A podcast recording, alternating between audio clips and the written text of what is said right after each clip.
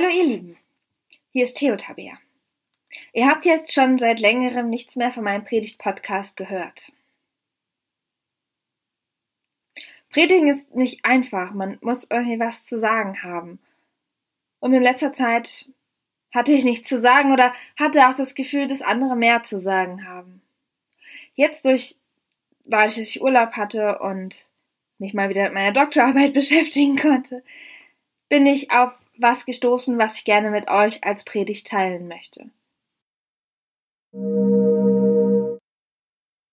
Ich möchte euch heute einen Brief vorstellen. Mal was anderes, also kein Bibeltext. Es ist ein Brief, der mich persönlich sehr berührt. Ich finde ihn emotional und ergreifend. Der Glaube an Gott und die Kraft des Gebets, die darin ausgedrückt werden, das beeindruckt mich zutiefst. Martin Luther schreibt mitten in der Nacht um drei Uhr in der Früh an seine Ehefrau Katharina Luther. Es ist noch vor Sonnenaufgang in der Dunkelheit einer Februarnacht im Jahre 1537. Der geschwächte, aber doch erleichterte Luther schreibt Es ist nicht der Luther, der mit jugendlichem Eifer gegen die Papstkirche kämpft. Es ist der gealterte, der gesetzte Luther, der in der Ehe Ruhe gefunden hat. Für den seine Katharina, seine Käthe, der wichtigste Schatz ist. Es ist ein Luther, der Vater geworden ist. An einer wichtigen Verhandlung kann er nicht teilnehmen, denn er ist schwer erkrankt und die Beschwerden sind einfach zu heftig.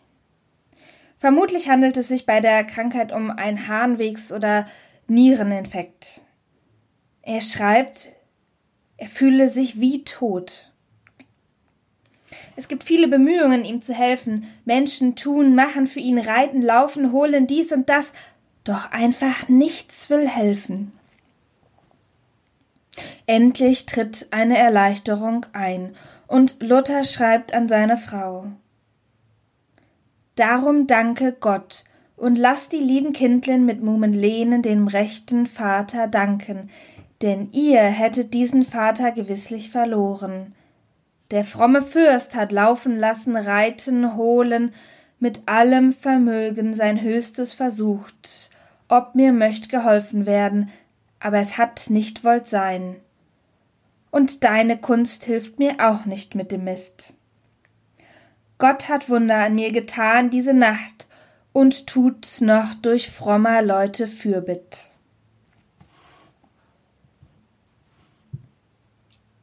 Da sitzt er, der alte, geschwächte Luther mitten in der Nacht, über seinen Brief an seine geliebte Frau.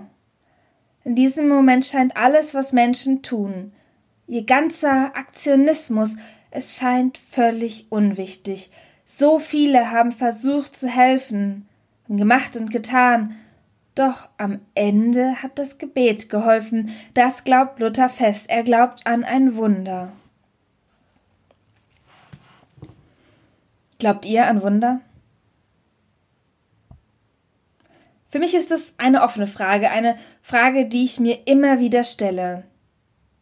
Und wenn Gott Wunder tut, tut er das nicht auf ziemlich ungerechte Art und Weise, denn seine Verteilung von Wundern, das erscheint mir nicht unbedingt gerade einleuchtend. Warum geht es dem schlechten Menschen gut und der gute Mensch leidet große Not? Hätte nicht ein guter Mensch sehr viel mehr ein Wunder verdient als ein schlechter? Oder auch bezogen auf dieses Coronavirus. Warum beendet Gott das nicht einfach? Glaubt mir, das habe ich mir in letzter Zeit so oft gefragt. Diese Frage, das beschäftigt mich. Doch, ich meine, Gott muss doch Macht über dieses Virus haben. Er ist der Schöpfer der Welt. Wie kann er nicht Macht über ein Virus haben? Doch er hält es nicht auf. Ich maße mir nicht an, zu spekulieren, was das für einen Sinn hat, und ich mag erst recht nicht von einer Strafe Gottes reden. Aber eins glaube ich fest, vor allem wenn ich diesen berührenden Brief von Martin Luther an seine Frau lese. Dass ich, dass wir im Glauben schwierige Situationen, Krisen und Gefahren anders bewältigen können als ohne diesen Glauben. Womöglich hat dem Luther am Ende doch die Medizin geholfen, das können wir nicht nachprüfen. Ich würde eben auch immer dafür plädieren, alle medizinischen Mittel auszuschöpfen, wenn das sinnvoll ist. Aber für das Herz, für die Seele braucht es manchmal eine andere Medizin.